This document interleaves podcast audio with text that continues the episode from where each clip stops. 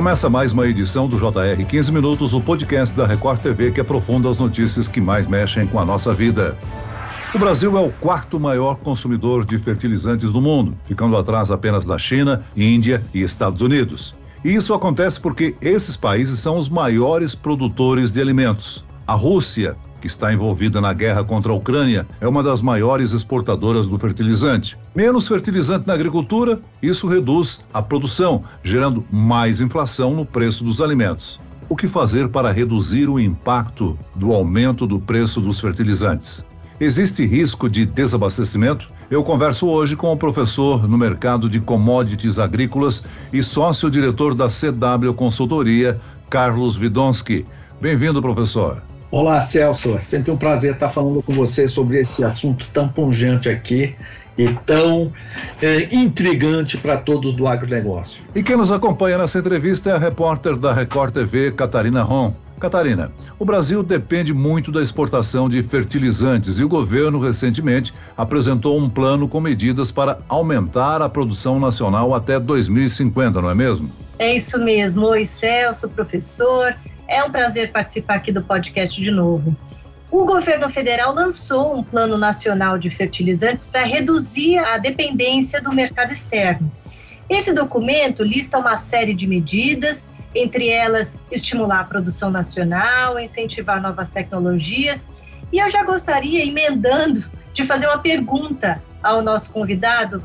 Professor, quais são as outras medidas adotadas nesse plano que podem ajudar a reduzir a dependência brasileira desses produtos importados? É um plano audacioso, são 195 páginas, mais ou menos, mas não é para agora. Então nós precisamos contextualizar um pouco o que está acontecendo nesse preâmbulo, né, que o Celso colocou, que é dos fertilizantes. Nós somos aí o quarto maior consumidor do mundo, nós aí temos uma dependência muito grande do mercado internacional, são 85% que a gente importa, sendo que no potássio é mais de 90%.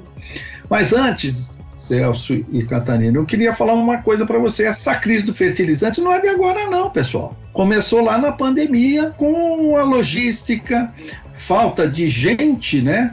Para fazer a exportação e importação, né? Porque vai e volta, né? Então isso começou lá atrás e a logística desses produtos, tanto de importação e exportação, no caso nosso é fertilizante, seria a importação, fez com que os fretes fossem lá para cima. E com o dólar alto e esses insumos são dolarizados, aumentou o custo demais para o produtor. Tudo que o governo está fazendo agora, eu acho bem interessante. Né? A ministra Tereza Cristina está buscando lá no Canadá que é um dos maiores produtores de potássio, é onde a gente mais depende, está tentando aí trazer um novo player para esse mercado. Eu acho que é isso que nós temos que fazer agora. O plano é audacioso, ele tem lá as metas principais, que nem você comentou, mas não é para agora. Então nós precisamos, de acordo com a ANDA, que congrega todas as empresas, nós temos estoque para três meses. Mas tem muito navio para chegar aqui. O problema é, será que a logística vai conseguir chegar até quando a gente precisa para a nova safra 22-23? A questão é essa. Professor, por que, que o nosso país se tornou tão dependente da importação de insumos para a produção agrícola? A nossa produção está totalmente atrelada ao uso de fertilizantes? Vamos, vamos pôr assim, não é o Brasil que está, né? É o mundo inteiro que está atrelado, né? Não é só o Brasil. Lógico, tem países que têm mais, a extração é maior, e por aí vai. Não é assim um problema local brasileiro, ele é um problema mundial. Mas por que que no Brasil é tão importante? Porque o Brasil tem uma relevância enorme na alimentação mundial. Então qualquer problema aqui, a China não come, a Rússia não come carne. Então nós estamos aí num dilema muito grande que a gente está tentando equalizar da melhor maneira. Tem um probleminha aí que eu gostaria de comentar com vocês. Tanto a Rússia quanto a China já prevendo esse problema de desabastecimento de fertilizantes, em 2020 e 2021 eles começaram a segurar as exportações deles para preservar as plantações deles. Então, esse problema que nós estamos vivendo, de novo, não é de agora, as coisas vêm andando, nós temos que pensar numa maneira de não ser tão dependente de um único fornecedor. Aí sim, eu acho que é a grande sacada, né? Procurar novos fornecedores. Mas o problema não é um problema local, é um problema mundial. E a saída? A saída é procurar novos exportadores de fertilizantes. E aí sim entra o plano que a Catarina falou, de olha, vamos procurar metas, vamos trabalhar com empresas que estejam lá fora e tenham interesse de montar suas coisas aqui dentro e fazer a exploração para fertilizantes aqui dentro. Então, não é uma coisa simples, não é uma coisa de um ano, dois anos, né? E nesse ínterim, nós temos que achar o mercado internacional. Nós somos inteiramente dependentes, não só nós, como o mundo inteiro. Professor, e como diminuir essa dependência? Além de diversificar os nossos fornecedores, o Brasil é líder em tecnologia agrícola, a gente exporta tecnologia, por que, que a gente não se torna autossuficiente na produção de fertilizantes? Bom, eu vou de novo para o panorama atual. E o que, que eu faria então?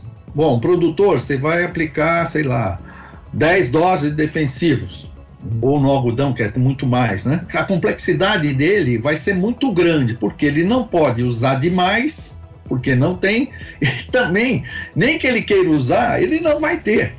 Então, o que, que ele tem que fazer? Ele tem que ter uma conscientização daquilo que ele vai precisar. Bom, eu vou precisar disso aqui. Então, o que, que ele vai fazer? Ele vai ter que ter uma administração, que eu sempre falo que o produtor rural ele é um empreendedor, onde ele tem que ter uma administração profissional, uma gestão de tudo aquilo que ele está fazendo. E a gestão, agora, na minha cabeça, Catarina, é a palavra de ordem para os produtores. Por que, que eu estou falando isso, Catarina? Porque tem muita coisa envolvida para o produtor, não só o fertilizante. Fertilizante é um insumo para ele. Mas você vai ver que, vamos voltar um pouquinho para trás Vamos pontuar.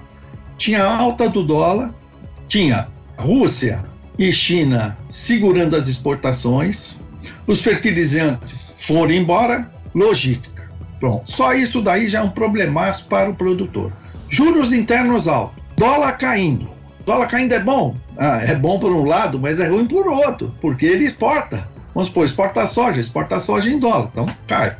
E ele importa insumos em dólar. Aí é bom, mas será que um compensa o outro? Aí dá comer. Frete marítimo continua alto. E aí, o que, que acontece? Tudo isso calcula você no campo, o produtor, se não é um prato cheio para você ficar de cabelo em pé.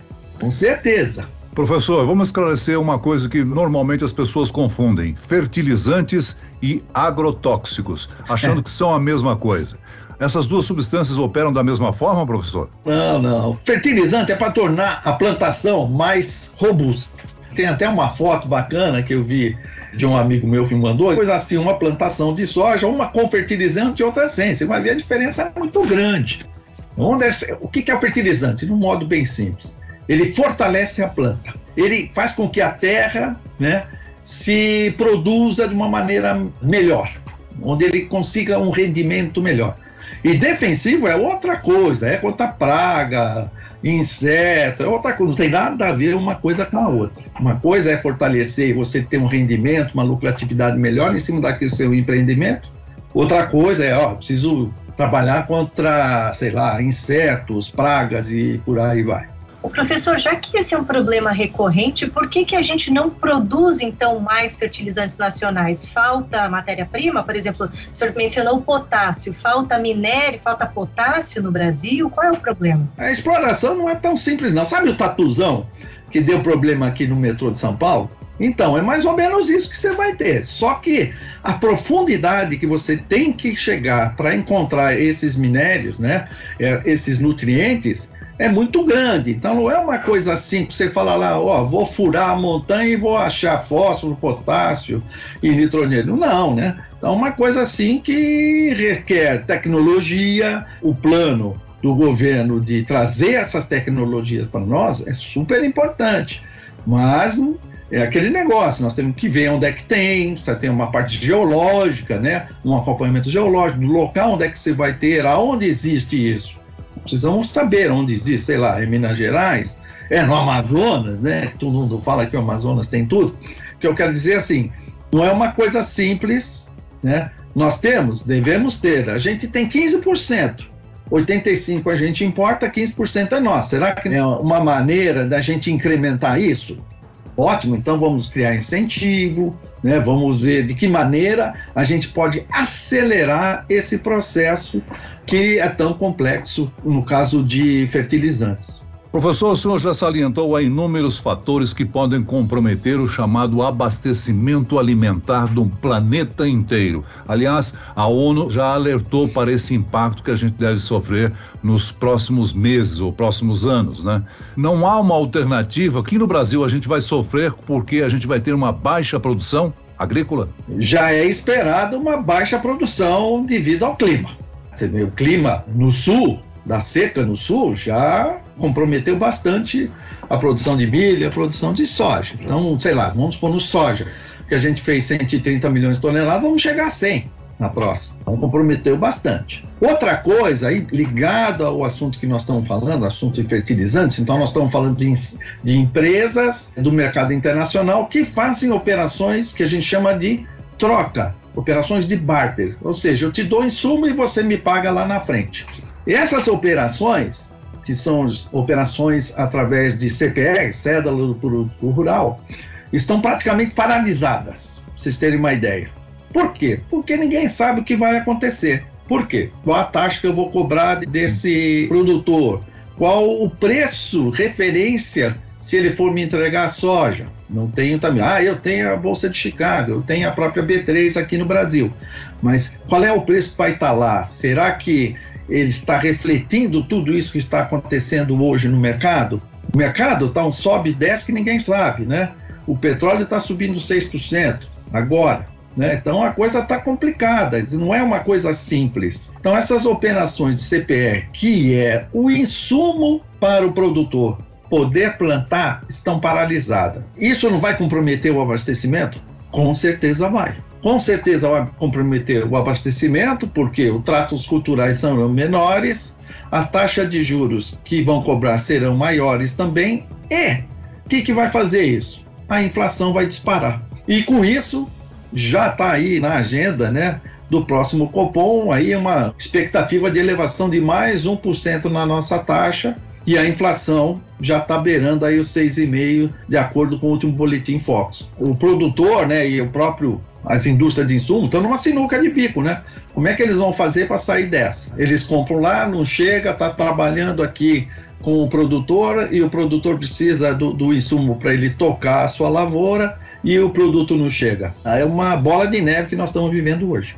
A Rússia recomendou no início do mês que produtores de fertilizantes do país suspendessem as exportações por conta dos problemas de logística causados pelo conflito. E o Brasil não foi incluso na suspensão.